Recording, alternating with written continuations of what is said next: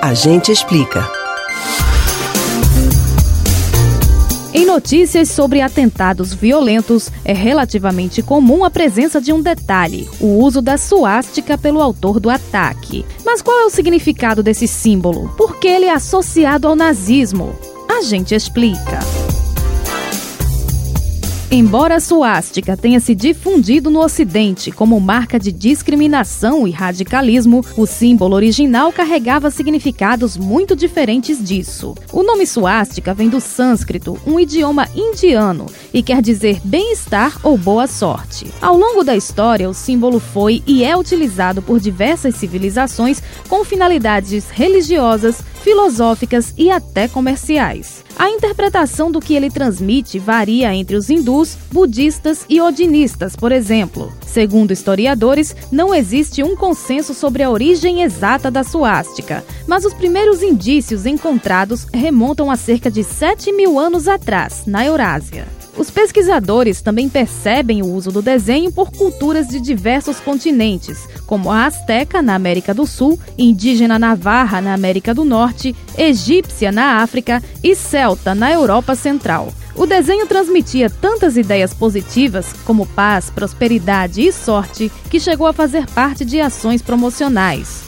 Na década de 1920, uma famosa marca de refrigerantes distribuiu pingentes em forma de suástica como brinde. Porém, o sinal se popularizou mesmo no Ocidente durante as décadas de 1930 e 1940 por meio da propaganda nazista. Na formulação do governo totalitário na Alemanha, a suástica foi adotada como emblema principal. Estudiosos dão conta de que o poeta alemão Guido List sugeriu o uso dela como marca do orgulho nacionalista alemão e repúdio aos judeus e outros povos. A ideia teria partido de conclusões precipitadas sobre um trabalho arqueológico na região da Grécia que encontrou cerâmicas com traços parecidos com a suástica. As escavações teriam achado itens semelhantes nas proximidades do rio Oder, na Alemanha. Com isso, alguns pesquisadores europeus da época associaram o símbolo a uma possível população ariana antiga que teria habitado na Grécia e povoado primeiramente a Alemanha.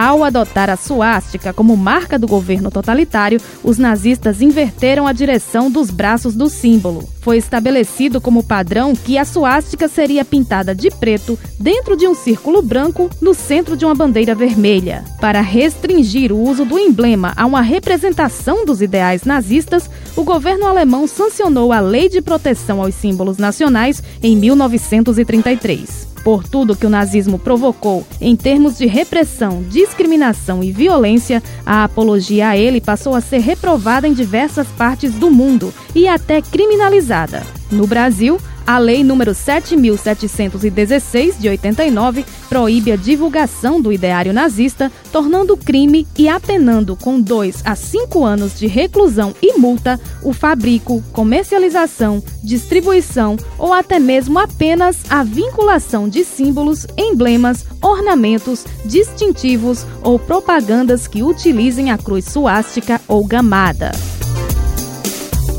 Você pode ouvir novamente o conteúdo deste ou outros A Gente Explica no site da Rádio Jornal ou nos principais aplicativos de podcast: Spotify, Deezer, Google e Apple Podcasts.